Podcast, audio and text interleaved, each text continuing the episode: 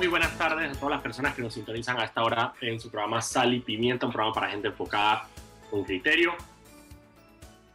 Eh, estamos aquí hoy, estoy acompañado de Alfredo Berguido y Daniel Opera de Foco Panamá eh, para informarlos y entretenerlos como todos los días de lunes a viernes a las 6 de la tarde aquí en Radio Panamá 94.5. Eh, hola, Aquí está Alfredo y le doy la palabra para que se, se, presente. A mí, me gusta, a mí me gusta invitar a Alfredo porque Alfredo se lo toma en serio y tiene su green screen ahí, aunque no lo tiene, no lo tiene activado y tiene su pantalla verde ahí para tener su fondo pretty. Pues. Digo, sí, eso lo que iba a decir que, que, no, no lo estoy usando, nada más lo está aquí porque estoy en mi oficina. Eh, igual, esto es un programa de radio, no es como que la gente puede ver que tengo de fondo. Mira, em, increíblemente, por dos razones. Uno, eh, en el canal de YouTube, la gente lo ve en el canal de YouTube y como en foco sacamos los clips eh, y los ponemos en la grilla, yo siempre le pido a los invitados que usen el video precisamente porque a pesar de que es un programa de radio, estamos en el año 2022 y existe tal cosa como lo transmedio ahora y ahora todo es todo, radio, video, todo.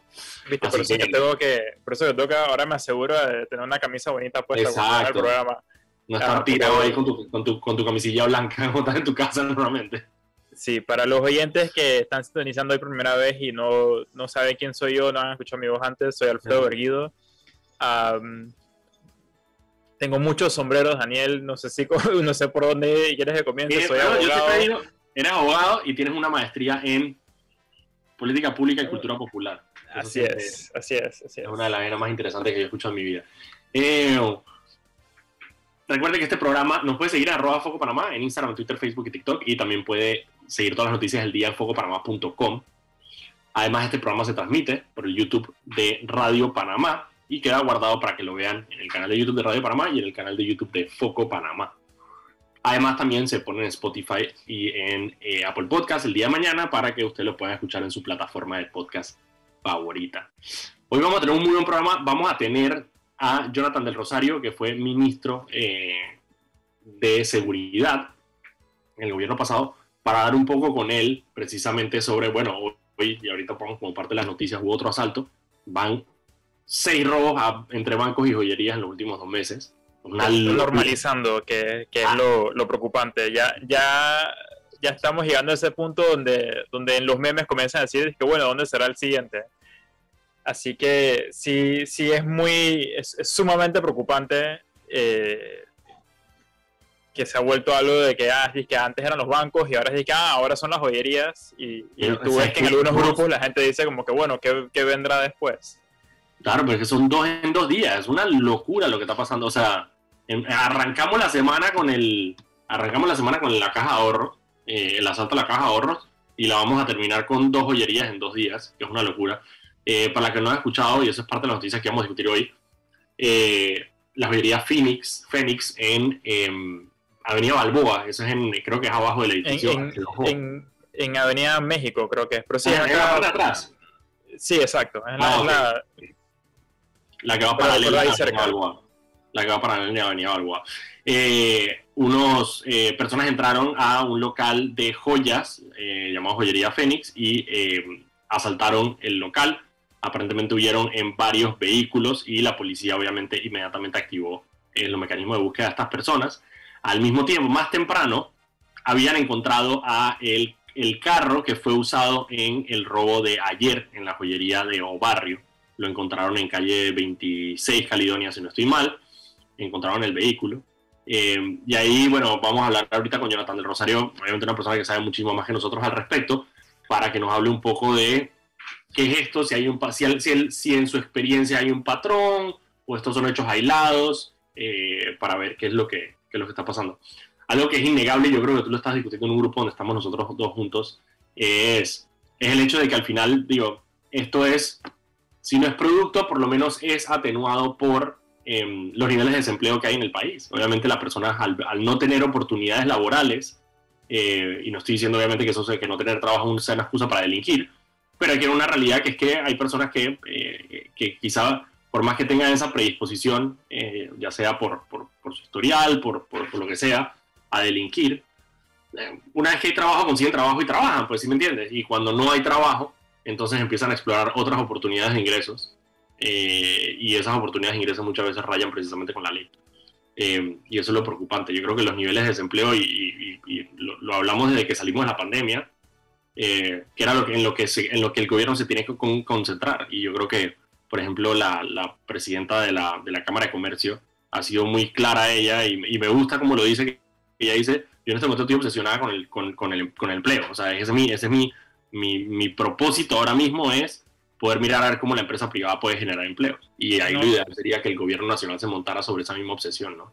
Es que, es que totalmente, o sea, y, de vuelta, la seguridad obviamente es algo mucho más multifacético que solamente el aspecto económico, pero eh, yo creo que eh, pretender que la parte de, la economía, el hecho de que no se percibe que hay una reactivación económica en el país más allá de eh, el subsidio de la gasolina, uh, entonces no hay que tener mucha imaginación para pensar que, que mucha gente o sea, no sale a emprender y no todos esos emprendimientos son legales, pues algunos dirán, que hey, haces tu cálculo de costo-beneficio y dices, que el crimen paga. Sí, y, vale eso, y, eso, eso, es lo que, lo que está tan mal, pues, que, que, que hay, quedo yo, por lo menos yo, con la impresión de que el gobierno completamente dejó ir la oportunidad de estabilizar la economía y por ende ha abierto el telón a esta clase de situaciones donde las personas de manera organizada, porque eso es lo que han sido estos robos de los últimos semanas. estos, son, estos son, o sea, crímenes planeados. Esto no es que alguien entró ahí, agarró y encontró una pistola y la apuntó a alguien. Entonces, si alguien, si alguien le dedicó por lo menos una hora a pensar en cómo podía hacer eso, eso te dice ya el nivel de, de opciones que ellos ven en su vida, de cómo pueden eh, traer dinero a su casa. Sí, que le sale más rentable. a la gente, mira, al final la gente, la gente cuando no tiene plata se desespera. Eh, y obviamente, de nuevo, no es una excusa y no estoy excusando para nada a las personas que cometen estos actos. Eh, pero es una realidad. Al final la gente cuando no tiene plata se desespera. Y, y, muchas veces este tipo de acciones es producto de la desesperación de las personas precisamente en general. De nuevo, no estoy excusando, porque no sea la razón. Pero al no tener empleo, es lógico que, como tú dices, las personas van a emprender.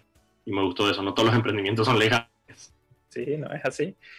Eh, oye, no sé si quieres mencionar eh, algunas noticias internacionales. Irán. Eh, ok, vamos a comenzar con, por así decirlo, la, más suavecita y pero, pero, más reciente, más recién salida del horno, que es que ah, el Congreso de los Estados Unidos, específicamente el Comité este de Investigación del tema del, del 6 de enero, Ah, votó de manera unánime para traer a Trump a que al comité, pues eso ah, le llamó un supina, sí, a testificar y fue voto unánime. Eh, eso le ah, llamó un supina en, inglés, que es, que no solamente que, estás, que tienes que testificar, sino que estás legalmente obligado o pena de eh, acciones penales si no te presentas al Congreso. Casi, casi una orden de conducción. Casi, casi. Eh, entonces sí, eso, eso recién acaba de pasar. Ah, yo sí sabía que, había, había llamarlo... del comité, pero no, no, no, no, no vi que había salido. Sí, eh, eh, directamente al expresidente lo están llamando a que vaya a testificar ante el comité por lo ocurrido. Sí, lo más probable, es que, Trump, lo más probable es que Trump, al igual que, nuestros maleantes del patio, vayan a tratar de, dilatar o de evitar de que eso pase. Parte del, problema es que obviamente tendría que... Eh, estaría bajo, bajo juramento, lo que podría tener eh, eh, implicaciones legales si miente en, el, en, las, en, el, en, estas, en estas sesiones del, Congreso. Así que eh, lo más probable es que Trump vaya a hacer todo lo posible para no ir a, a hacer. Pero eso puede significar que puede ser conducido eventualmente. Me, quedé pensando, acordándome de los, de los políticos del patio que son similares a Trump, si allá para el Congreso valen las excusas médicas y y además con todo ya con cuello ortopédico, Trump dije... no, no, puedo, no puedo testificar en este momento porque eh, tengo, tengo dolor de cuello. Me cayó una muela, como dijo Cortés, una de las excusas de Cortés una vez con un juicio que se le cayó una muela. Me encanta. Sí. Eh, eh, oye, el, ah. otro, el otro notición de Estados Unidos, y ese sí fue esta mañana, pero creo que ha, estado haciendo eco durante el día y, y, de hecho pienso que conecta un poco con la conversación que tendremos después con Jonathan Rosario, es que esta mañana salió la decisión del jurado en el caso del el tiroteo de Parkland. Mm, em, y lo que ha hecho noticia es que, digamos, la, fiscalía ya había pedido, eh, ¿cómo se llama? Eh, eh, la condena de muerte. pero después de, para a ver, pero se decidió que no se le iba a dar la condena a muerte, sino que se le iba a dar cadena perpetua. Ok. Eh, obviamente hay un aspecto, digamos, emocional chocante, porque eso fue un tiroteo donde murieron 18 personas y varios de esos eran menores de edad, eran niños. Y, digo, y, el que lo, y el que lo hizo, un pelado que tenía en ese momento. sí, y, tú, eh, sí, un pelado de 19 años, hoy día tiene 24. Ah, y tú lees mucho de las reacciones, por ejemplo, de los, de los padres de los niños muertos en, en que estaban presentes para la, la decisión y obviamente están muy molestos, sienten que no hay justicia porque no se dio eh, la pena de muerte. Pero si uno lee más a fondo es, como, por ejemplo, curioso, eh, o sea, no curioso, pues, pero es, es interesante que el estándar en el estado de la Florida donde se está dando el, el juzgamiento para que se dé la pena de muerte es que tiene que ser una decisión unánime de todos los miembros del jurado. Y como los que probablemente han visto Law and Order o otros programas de televisión, saben que los jurados son personas comunes y corrientes que son llamadas a, participar en el proceso. Ah, entonces sí, entonces si hay, si hay tan solo una persona que se opone a la pena de muerte, pues ya no se, no se puede tomar esa decisión. No se puede aplicar. Eh, entonces, la razón por la que quiero quizás conectarlo un poquito a Panamá es porque, primero que todo en Panamá, la pena de muerte está prohibida constitucionalmente, pero eso no evita que haya mucha gente en la calle que cada, cada rato sueña con que, con que, la pudiéramos tener.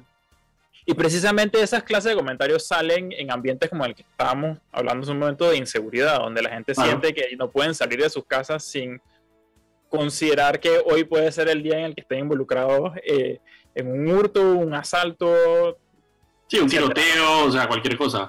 Eh, entonces sí, pues me, deja pensando.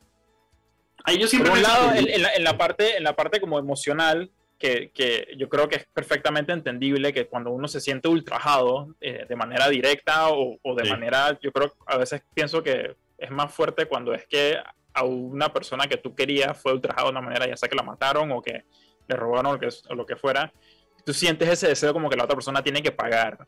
Y, digamos que la muerte se siente quizás en algunos momentos como que lo, único que, que, sería justo como, eh, como penitencia por las acciones que cometió la, persona. Sin embargo, mi, eh, eh, por el otro lado, pienso que no sé, yo sigo creyendo que, que, que aún a pesar de que esos sentimientos sean válidos, la pena de muerte es algo que, es correcto que lo tengamos prohibido en, nuestra constitución y es correcto que la gran mayoría de los países lo tengan prohibido. Completamente de acuerdo. Porque no, no, no creo que... Sea, hay, muchas, hay, mucha, hay una gran discusión que se puede tener, pero, pero creo que a lo mínimo, enfocándome en ese aspecto emocional, creo que a nadie realmente le trae satisfacción digamos, esa ley del talión de, ojo por ojo y, un muerto. Pero ahí la pregunta, pero ahí la pregunta, Alfredo, y es una pregunta que digo, nosotros como sociedad todavía no hemos podido contestar, que es precisamente qué es la justicia. O sea, qué es, qué es lo que esperamos de la justicia. Si la justicia es, y obviamente hay personas que, que se dedican a esto y no a tratar de, de, teorizar al respecto. Em, pero si la justicia incluye esa, digamos, ese sentimiento retributivo que da la venganza. O sea, si ese sentimiento, y si el Estado está obligado a honrar ese sentimiento en la persona, que ese es el punto. O sea, puede que tú quieras venganza precisamente porque, y te entiendo perfectamente, si alguien mata a tu hijo, eh, que tú quieras que tú quieras vengarte de esa persona y quieras que esa persona de alguna manera vaya con su vida. La pregunta es si el Estado está, está en la responsabilidad hacia ti como persona de honrarte esa venganza o si tiene la responsabilidad hacia la sociedad de alejar a esta persona de la sociedad porque pues, claramente no sabe jugar bajo las reglas. Entonces, está como esa diatriba de cuál es la responsabilidad del Estado, si es hacia la persona o hacia la sociedad. Sí, sí, y, no, y, definitivamente es una conversación compleja y, y, de vuelta, que yo creo que los dos estamos de acuerdo que es perfectamente entendible que alguien sienta como que esa necesidad de, algún nivel de Totalmente, sí. Es, humano, o sea, es una emoción humana, o sea, sí, sí, sí. lógico. Ah, pero, pero no, para mí o sea, yo pienso que puede haber justicia retributiva aún sin la pena de muerte. Aún sin la pena de muerte. Simplemente, o sea, eh, digo, de vuelta, sin entrar como que a, todo el detalle, pero yo creo que eh, hay otras formas que hemos desarrollado como sociedad de castigos eh, que digamos hasta podrías debatir son hasta más crueles que quitarle la vida a alguien. Eh, y dejarlo en cadena perpetua, dejarlo en cadena perpetua por, un, o sea, en una cárcel de máxima seguridad, yo creo que este es, o sea, para cualquier persona pesado, porque aparte en Estados Unidos hay, en, Estados Unidos hay, hay, hay, sentencias que implican la, la, la, la cadena perpetua sin, sin posibilidad de, de parole, que es que puedas salir de la cárcel, o sea, tú, tú estás ahí de por vida hasta que te mueras dentro de la cárcel, no existe la posibilidad de que, bueno, de que estés pelado de 19 años eh, o de 24 años, cuando tengas 60, no, no puedes, punto. Eh, la otra noticia que, que, tenía antes de que nos vayamos al cambio, eh, que me imagino que la tenías ahí, es sobre la decisión que se tomó en Estados Unidos por, sobre los migrantes venezolanos, que es otra que ha generado muchísima discusión, donde básicamente Estados Unidos estableció una serie de reglas para no permitir la entrada de personas venezolanas a el país. Bueno, migrantes, no sé si son solamente venezolanos, migrantes venezolanos específicamente, creo que sí. Me, parece que la decisión está enfocada específicamente en la migración venezolana. y, hay, razones políticas y administrativas para que sea específicamente eso. Ah, siendo la, la, más basiquita que como Estados Unidos no tiene relaciones normalizadas con Venezuela ahora mismo, no tienen una manera sencilla de deportar, digamos, a personas venezolanas que entran al país pidiendo asilo y se les, y se les dice que no. Claro, es que hay, hay, varias, hay, varias, hay varias cosas y por eso se les regresa a los países donde vienen normalmente, Perú, Chile y estos lugares donde han emigrado, porque como tú dices, no hay una comunicación con el Estado de Venezuela. A Venezuela no le importa, le importa cero que se los devuelvan, entonces simplemente se quedan ahí. Ahí el tema para que, para que tengamos el contexto de lo que está pasando. Eh, obviamente la migración venezolana se ha intensificado mucho. O sea, solamente el último mes por Darien pasaron 45 mil eh, venezolanos eh, subiendo hacia Estados Unidos. Una vez que llegan a Estados Unidos, em, en Estados Unidos, cuando llegan estos, estos lugares fronterizos, a ellos se les, se les detiene inicialmente y se les da una fecha de, de corte, donde tienen que asistir a una corte migratoria. Esas fechas de corte normalmente son un año, dos años después. Entonces la persona está de alguna manera libre para estar en el país mientras llega esa fecha de, donde tiene que atender eh, en la corte migratoria.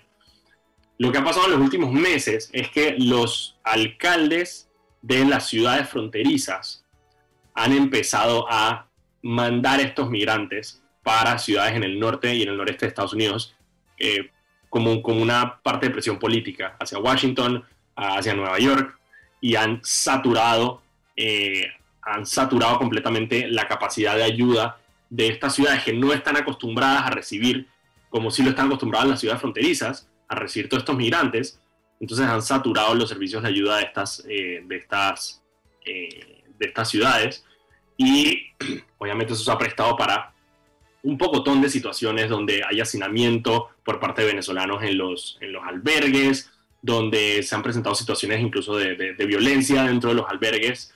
Eh, por, porque las personas que están llegando a estos lugares eh, no, no, saben exactamente cuál, a dónde están llegando y qué van a hacer allá. Eh, en la frontera les prometen unas cosas, les dicen algunas cosas, cuando ellos llegan a Nueva York no es el caso, tienen que irse del albergue, no tienen a dónde ir, no tienen, no tienen trabajo obviamente, no tienen cómo, cómo, cómo ganarse la vida para poder pagar. Entonces, esa situación eh, terminó en esta, en esta decisión de eh, deportar a los venezolanos que lleguen ilegalmente a la frontera y los que hayan, los que hayan pasado ilegalmente por Panamá, que eso me, impresionó, no es solo que, hayas, que llegues a la frontera de Estados Unidos ilegalmente, sino que aparte hayas pasado por la frontera del Darién de manera irregular, como pasan eh, miles de personas aquí.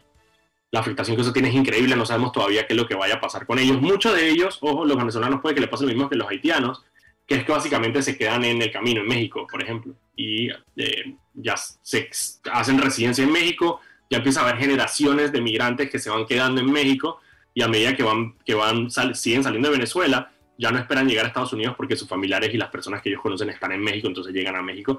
Ahora ya se convierte en un problema de México. Antes de que te, iba, te voy a dar la palabra, yo sé que Alfredo tiene, y para los que no saben, Alfredo tiene experiencia con el tema de, de migraciones. Son las 6 y 19. Vámonos al cambio y cuando regresamos, entonces escuchamos los comentarios de Alfredo sobre esta decisión de Estados Unidos. Vamos al cambio. Y estamos de vuelta aquí en su programa Sal y Pimienta, un programa para gente enfocada con criterio. Estoy conversando hoy con Alfredo Berguido, que está aquí acompañándome en el programa. Eh, antes de seguir con el programa, vámonos con Anet, que tiene unas palabras para nosotros. Adelante, Anet.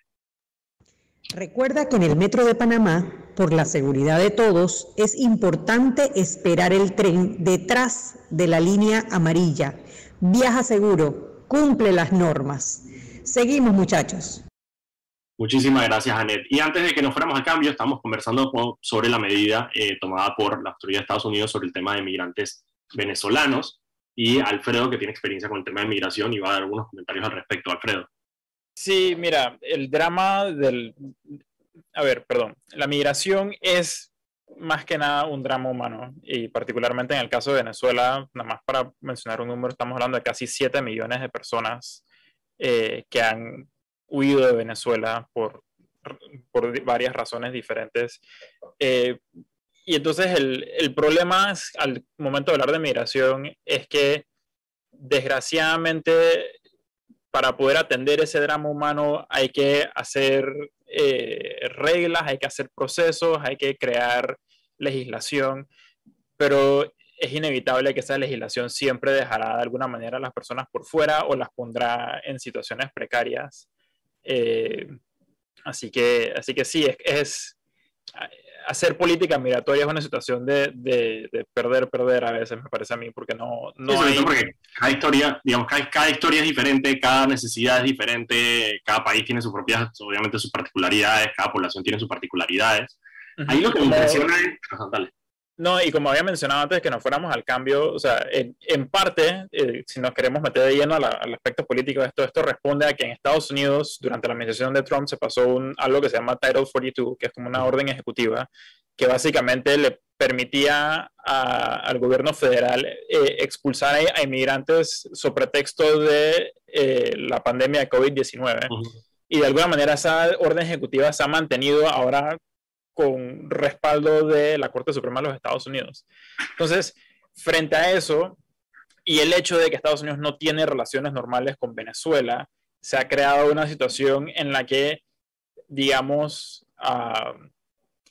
muchos venezolanos y probablemente aupados por coyotes y otras personas sin escrúpulos que, tratan de aprovecharse de, vuelta a este drama humano que es la migración, eh, empujan a la gente a, mirar lo más pronto posible que puedan a los Estados Unidos. Uno, porque Estados Unidos mal que bien tiene una mejor economía en la que Venezuela tiene por, millares.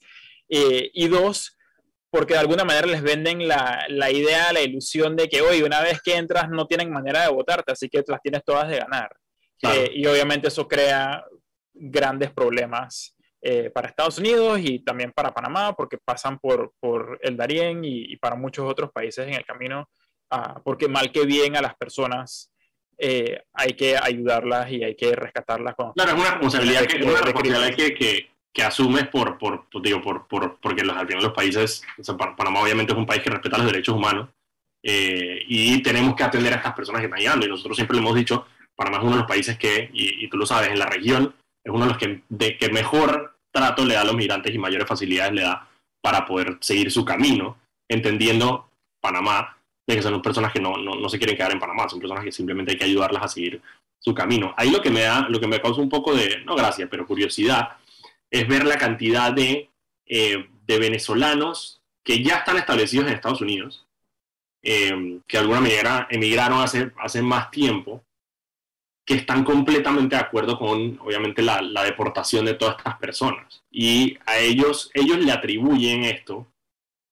que eso es la, exportación de la política nacional, a que de alguna manera, y los discursos que hay es que las personas que están llegando ahora mismo son personas de escasos recursos, porque claro, el que, el que se iba a ir de Venezuela de alguna manera y que tenía los, los medios para irse a Venezuela ya se fue hace mucho tiempo. Entonces, estos son personas que, eh, que, son, que son personas de escasos recursos, eh, con, con, baja eh, escolaridad, que están ahora haciendo esta travesía y de alguna manera choca con, los, con, los, con estos venezolanos que emigraron hace ya más tiempo, que están establecidos en Estados Unidos, que de alguna manera han adoptado ya la cultura, digamos, del país, de, la legalidad y de, del respeto a las instituciones dentro de lo que cabe. Entonces, está, todo esto está, o sea, por lo menos TikTok está lleno de todos estos venezolanos, de alguna manera, eh, apoyando al gobierno de Estados Unidos en su decisión de expulsar a todas estas personas de, del país. Eh, es, triste, pero es de esperarse. Y, solamente quiero hacer una última acotación que no es, o sea, va a haber una ruta legal para que venezolanos puedan seguir entrando a Estados Unidos, nada más que está basada en el mismo trámite que se creó para, digamos, los ucranianos para entrar a los Estados Unidos, donde es que tienes que hacer básicamente una solicitud desde el otro país fuera de los Estados Unidos y esperar a que te digan si puedes entrar o no. Y ahí hay un tope, que creo que es como 24 mil personas al año que, que, pueden entrar. Sí, y tienen que ser desde la distancia, que es un poco lo, que, lo mismo que pasó con los mexicanos en, la, frontera, con los haitianos, que es que tienes que aplicar no estando en Estados Unidos, que ese es el tema, ¿no? O sea, en Estados Unidos, históricamente, digamos, una de las facultades, una de las de las cosas positivas que tiene Estados Unidos con la migración es que tú puedes aplicar asilo una vez que llegas a Estados Unidos. O sea, tú llegas, pisas a Estados Unidos y dices, yo vengo a solicitar asilo por XXXX, esto y esto y esto y esto y esto. Em, ahora lo que están haciendo es que están, eh, están, tienen que aplicar desde la distancia y tienen que cumplir ciertos requisitos. A los haitianos, por ejemplo, en su momento a los cubanos, eh, le dijeron, si tú pasaste, si tú venías en la ruta de Centroamérica subiendo y pasaste por eh, Nicaragua, Guatemala, eh, y no aplicaste ahí, entonces no te lo puedo dar. Básicamente te regreso a donde estabas, que es cumplir ciertos requisitos. Entonces ahora los venezolanos van a hacer así. Pero como tú dices, hay un cupo, son 25 mil, entonces no sé, qué, no sé exactamente qué es lo que va a pasar ahí. El Pimenta, un programa para gente enfocada con criterio. Estoy aquí con Alfredo Berguido, eh, que me está acompañando el día de hoy. Antes de ir con nuestra entrevista, vámonos con una palabra de Anet que tiene para nosotros. Adelante, Anet. Paso a paso se construyen los cimientos de la línea 3, una obra que cambiará la manera de transportarse de más de 500.000 residentes de la provincia de Panamá Oeste. Metro de Panamá, elevando tu tren de vida. De vuelta con ustedes, muchachos. Muchísimas gracias, Anet. Y bueno, estamos aquí entonces con Jonathan de Rosario, ex ministro de Seguridad, con el que vamos a conversar un poquito sobre el tema. ¿Cómo estás, Jonathan? Muy buenas tardes, Daniel, y un saludo para toda la audiencia de Sal y Pimienta. Muchas gracias por la invitación. Gracias a ti, Jonathan. La primera pregunta que tengo, que no tiene nada que ver con el tema, es, ayer hubo una reunión donde estuvo el expresidente Varela reunido con algunas de las personas de su, de su gabinete, eh, cosa que no sé, si, no sé si pasa frecuente, pero no, yo no, no, había visto, no me acuerdo de haberlo visto recientemente. Cuéntanos un poco sobre esa reunión. Eh, bueno, la verdad es que el día de ayer tuvimos la oportunidad de compartir un almuerzo, varios compañeros de gabinete, compañeros de la gestión de gobierno, el presidente Varela, y bueno, ponernos al día en diferentes temas, conversar, definitivamente reencontrarnos, muchos de, muchos de nosotros no tuvimos la oportunidad de mantenernos en contacto después que salimos de gobierno, y bueno, también una oportunidad de, compartir con, con, el expresidente Varela y, bueno, ponernos al día también en los temas del acontecer nacional. Y sobre esos temas del acontecer nacional, entonces, Jonathan, que es lo que te quería preguntar, obviamente esta semana, bueno, este mes verdaderamente, hemos visto eh, lo que yo no sé si las autoridades lo consideran, pero consideran una, una ola de asaltos, eh, digamos, tres bancos eh, y dos joyerías en menos de un mes. Em, tu análisis precisamente sobre esta situación, sobre esta, de esta ola de asaltos, sobre todo una de las preguntas que, que, que hacen muchas personas en tu experiencia, si nuevamente estos hechos son hechos aislados o, o, o tiene algo que ver uno con el otro. Bueno, mira, eh, en términos generales, eh, definitivamente resulta preocupante la cantidad y la frecuencia con la que se están dando estos hechos de alto impacto eh, en lugares muy, digamos, muy concurridos a plena luz del día. Eso es lo que resulta más preocupante. Y también resulta preocupante el silencio que a veces guardan las autoridades sobre estos temas.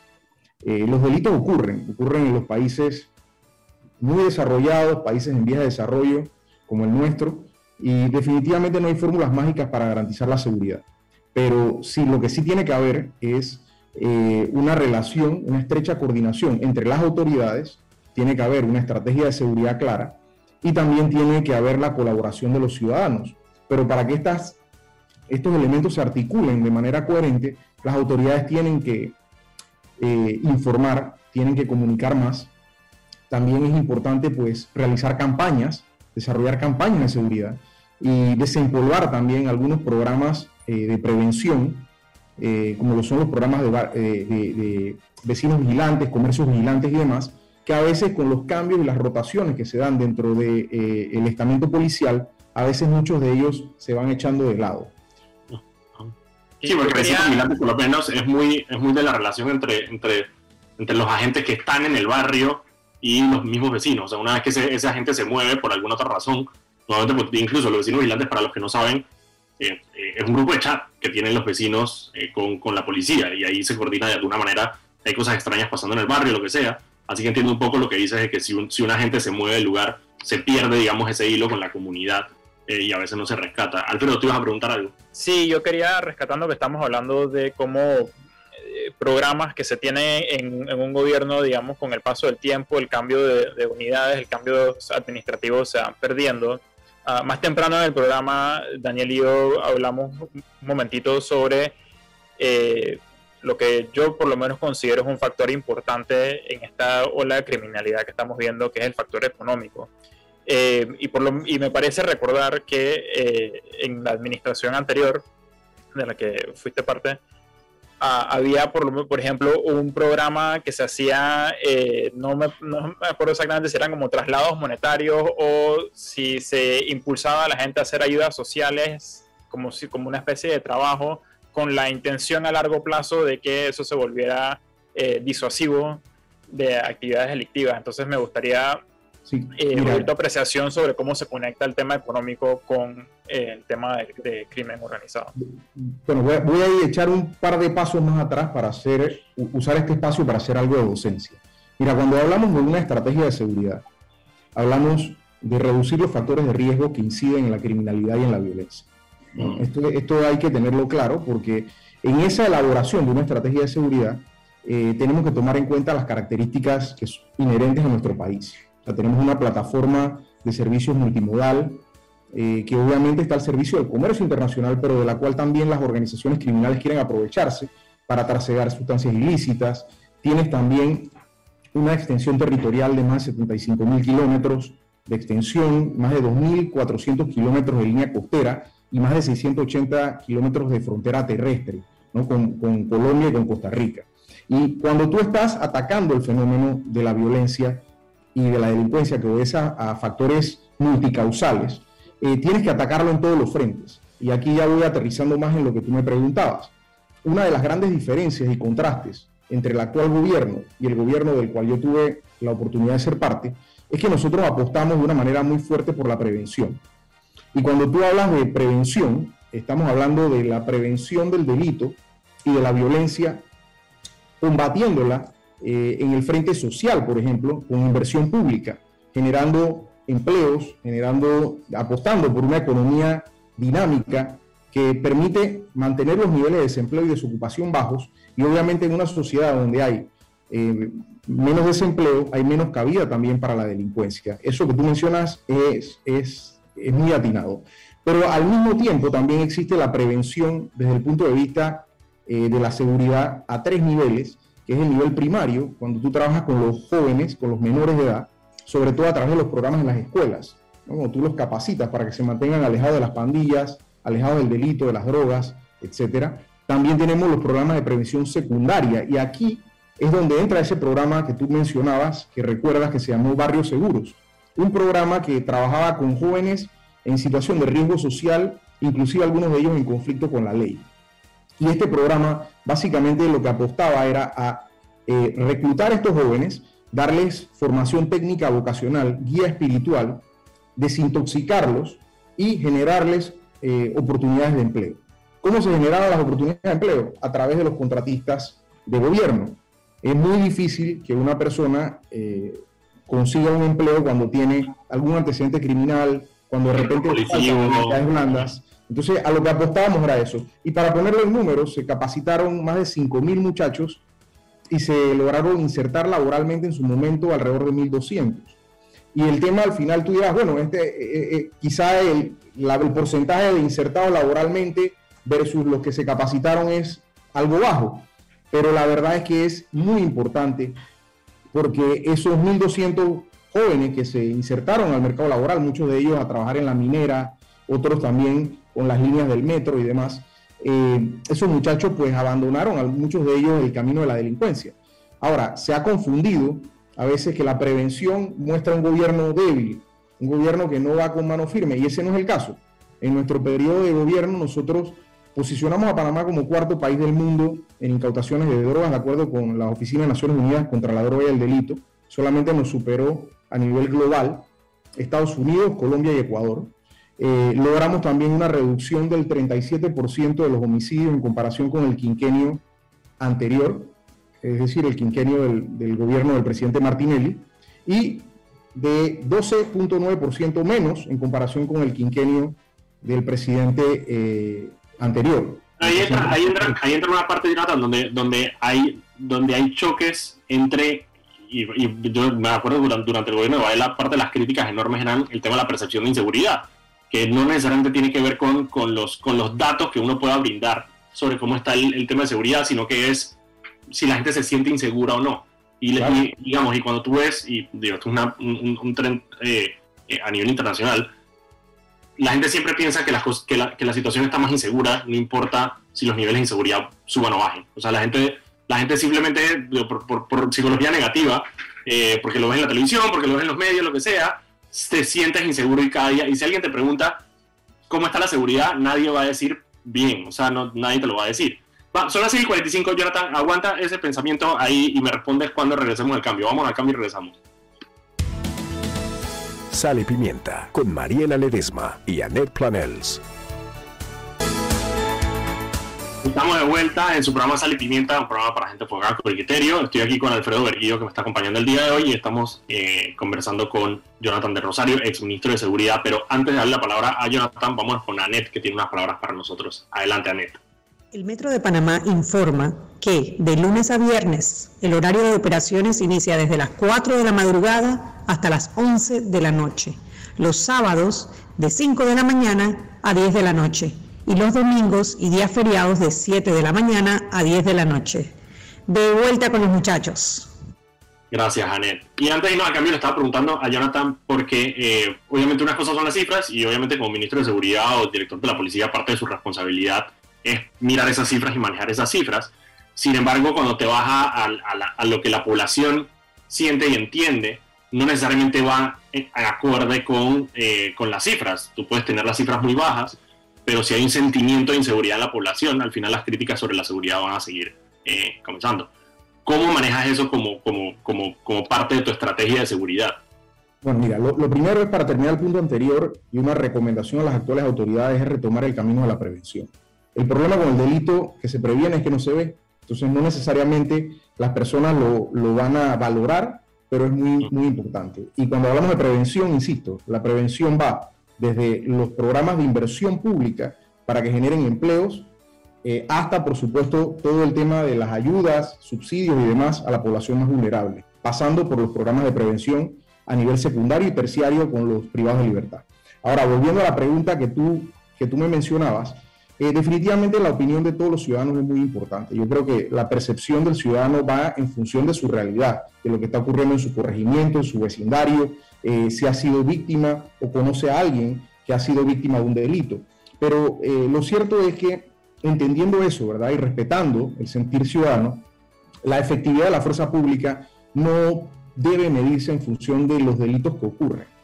Porque cualquier persona, en cualquier momento, en cualquier lugar del territorio, puede transgredir la ley. La efectividad de la fuerza pública debe medirse en función de las capturas y las aprehensiones. Ahí, hay, ahí hay un tema. Definitivamente que nosotros la población va creciendo y a medida que la población va creciendo, eh, se van generando más hechos delictivos en las ciudades. Eso es natural. Pero eh, es muy importante, y por eso yo lo mencionaba al inicio, es muy importante la colaboración ciudadana, es muy importante que las autoridades informen, concienticen, que los ciudadanos reconozcan que son el primer anillo de seguridad y que por supuesto eh, se genere un círculo de información que permita Primero, identificar actividades sospechosas. Y segundo, darle captura a los responsables de los delitos.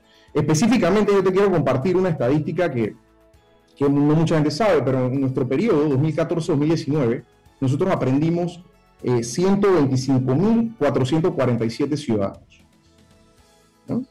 Sin embargo, un montón de gente. Correcto. Sin embargo, el sistema penitenciario en aquel momento, he perdido el track de las cifras, no era ministro de gobierno, sino de seguridad, pero andaba por alrededor la población penitenciaria por el orden de los 17 mil. Y muchas veces nosotros tenemos delincuentes habituales. ¿Qué pasa con ese déficit? exacto, sí. Son delincuentes habituales porque, por ejemplo, cometen... Pero ¿qué tanto, porcentaje, que, no sé si tienes así, pero ¿qué tanto de ese porcentaje son delincuentes habituales? Bueno, es que este es el punto.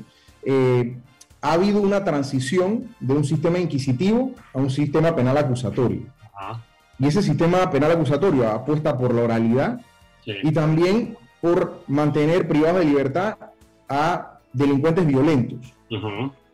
Entonces, una persona que hurta una cartera, que está azotando una comunidad, hurtando vehículos, rompiendo los vidrios, no necesariamente califica como un delincuente violento. Pero, ojo, yo no estoy aquí cuestionando el rol del órgano judicial. Lo que estoy planteando es la realidad a la que se enfrentan los estamentos de seguridad. Entonces, definitivamente nosotros tenemos que entender que el, el o sea, la, queja, ahí de los estamentos de seguridad, que sí, la he escuchado anteriormente, que es nosotros los agarramos pero no nos meten preso. Esa es básicamente la queja de la, de, de, la, de la fuerza pública. Es decir, ellos hacen el trabajo de la aprehensión, pero el órgano judicial simplemente no judicializa a estas personas. Bueno, eh, a veces también ocurre pues que es difícil recabar las pruebas. Eh, también, por ejemplo, el sistema penal acusatorio tiene otras particularidades que, por ejemplo, a cada persona prendida hay que llevarla para que le hagan un parte médico. Entonces, la unidad tiene que escoltarla, sale de la calle, deja de cuidar mientras ese proceso tiene lugar, llegas a los centros de salud, no quieren atenderlo, la persona prendida está sana. Entonces hay muchos, muchos casos más, más apremiantes, de mayor emergencia. Entonces, todo esto afecta el tema de la seguridad. Yo no estoy con esto excusándome, yo lo que estoy diciendo es que definitivamente el tema de la seguridad es un tema complejo y multicausal que apunta al seno de la sociedad. Cuando tenemos problemas de violencia, por ejemplo, los casos de violencia se han disparado. Solo en lo que va este año tenemos más de 15.520 casos de violencia doméstica reportados ante las autoridades en el periodo de enero a agosto. Eh, bueno, ¿qué puede hacer la policía cuando la violencia ocurre intraparedes, dentro de un hogar? O sea, obviamente cuando se reporta, en ese momento es que la policía puede accionar. Entonces, por eso te mencionaba, hay que apostar por la prevención, por las campañas para que el ciudadano reconozca cuál es su rol como primer anillo de seguridad. Y con esto no estoy yo excusando el rol que las autoridades tienen que cumplir. Definitivamente la policía tiene que tener mayor presencia, anticipar cuando, por ejemplo, se van a dar días feriados, días festivos, Black Weekend, o sea, estar en los bancos los días de quincena, cuando cobran nuestros jubilados. O sea, sí hay una labor, hay que hacer despliegues, hay que hacer operativos. ¿no? Otra recomendación que yo le haría a las autoridades es eso, que mantengan una mayor comunicación, primero con los medios, ¿no? para reportar no solamente una operación exitosa, la operación, no sé, ahí la calva, operación furia, lo que sea, sino que también es importante, y eso lo hacíamos nosotros, una vez al mes hacíamos una conferencia de prensa y contestábamos todas las preguntas, ahí estábamos todos los estamentos de seguridad reunidos, Senan, Senafront, incluyendo migración, porque el tema de migración del que conversabas antes de, la entrevista también está bajo el Ministerio de Seguridad. Pero ¿cuál es el, valor agregado de esto? El valor agregado de esto es que los medios se enteren y la ciudadanía de lo que está ocurriendo en el país. Si nosotros sabemos que en un determinado corregimiento estamos viendo una tendencia o una modalidad delictiva diferente a lo usual, por ejemplo, el rapto, secuestro de menores, hombre, eso pone a la población en alerta y definitivamente tenemos mejores posibilidades de tener una pista a través de una fuente humana de inteligencia para darle captura al responsable o al sospechoso que puede tener información valiosa. No sé si me explico. Entonces, al fin y al cabo no se trata de esconder el problema y, por eso a veces también la labor de los ministros y los directores es bien sacrificada porque ningún, ningún servidor público quiere que ocurra un crimen atroz. Sencillamente, mira, a, propósito de, hay, que tomar, hay que tomar cartas en el asunto. Mira, a propósito de eso que, que mencionas, que creo que es, es importante que y siento que muchos de nuestros funcionarios lo comprenden, que cuando uno es ministro de Estado, director de una entidad, uno tiene que, tomar lo bueno y lo malo y aceptar que eso es parte de la realidad de, la función que uno cumple. pero quería preguntar, porque yo siento que muchas veces, eh, particularmente en los medios, nos enfocamos mucho en los resultados y no tanto en los procesos y los sistemas que generan esos resultados. Y me he quedado pensando en los asaltos de banco que han ocurrido recientemente, que yo veo estos despliegues policiales donde ponen patrullas en la mitad de la avenida Balboa y otras calles de mucho tráfico, como para decir que hoy estamos, asumo yo, buscando a los delincuentes. Hay un problema de excesiva centralización en la toma de decisiones en el, en el, en el servicio de seguridad de nuestro país?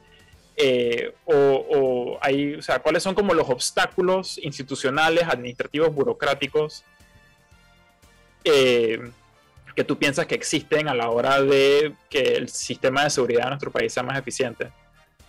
Mira, e, es interesante lo que mencionas. Bueno, vamos a partir de las realidades del país. Tenemos un, pie de fuerza policial eh, de alrededor de 18 mil unidades. ¿no? Eh, pero obviamente pues no, todas están de servicio activo todos los días. Hay tres turnos al día. Entonces, esto es importante porque a veces la presencia policial, la, cantidad de acciones y hechos que están ocurriendo en el país eh, supera las capacidades reales de la fuerza pública. Pero lo importante, lo importante cuando ocurre un hecho criminal, es primero, bueno, tiene que haber una inteligencia previa, tiene que haber un consejo de seguridad que está adscrito al Ministerio de la Presidencia, que está trabajando de manera permanente en recabar inteligencia a través de los medios y los canales adecuados para ello, eh, para poder anticipar delitos y para darle captura a personas responsables de los delitos y coordinar con los estamentos de seguridad. Eso tiene que existir en todo momento. Segundo, eh, hoy en día tenemos que apoyarnos mucho en la tecnología. Como, como ministro de Seguridad en su momento, eh, como ministro de Seguridad en su momento desarrollé un centro de seguridad, el C5 Panamá. Este gobierno le cambió el nombre, pero yo no he visto que hayan instalado ni una cámara nueva. ¿No? Nosotros tenemos que descansar más en las tecnologías de punta que usan las principales ciudades del mundo para perseguir y combatir la delincuencia. Inclusive hicimos una, una subsede de este centro en la provincia de Colón, con más de 180 cámaras en Colón. Estos centros operaron muy bien para la Jornada Mundial de la Juventud, integrando enlaces no solamente de la policía, sino también de los otros estamentos de emergencia, como lo son los bomberos y el servicio de ambulancia 911. Porque cuando se da una emergencia, tenemos que reaccionar de manera conjunta.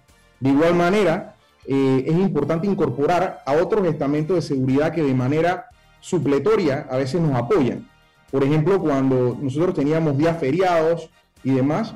Inclusive hacíamos un llamado a las unidades de Senafront, ¿no? Para que de repente apoyaran ¿no? con algunas operaciones. Pero a lo que tú me preguntaste, ¿no? sí, centraliza problemático tener al Senafront igual de todas maneras interactuando con la población, sabiendo, el, entrenamiento que recibe el Senafront. Bueno, pero es que este es el tema. El Senafront tiene áreas de jurisdicción, pero el entrenamiento base que reciben es igual al policial. Obviamente la, la, eh, las particularidades de la función que ejercen, que es una función de defensa propiamente tal, es diferente. Pero a lo que voy, parte del tema de, lo de la pregunta, ¿no? ¿Cómo se responde de manera más efectiva? Bueno, en su momento nosotros desarrollamos un centro de seguridad para poder centralizar con georreferencia ¿no? lo que era el tema de los botones de pánico, las aplicaciones que le dan alerta a la policía en tiempo real y poder responder de manera eficaz al delito. Cuando tú vas a patrullar, por ejemplo, las áreas urbanas, funciona mejor el patrullaje con linces, ¿no? con motorizados, por el tema del tráfico que se da en la ciudad de Panamá. Y si tú tienes buenas pistas, tú le puedes dar captura al delincuente con un arco carretero que tiene una placa para registrar placas, para registrar los vehículos, si tienes una buena base de datos. Todo esto se hace. Yo no sé si se está haciendo actualmente, pero así lo hacíamos nosotros.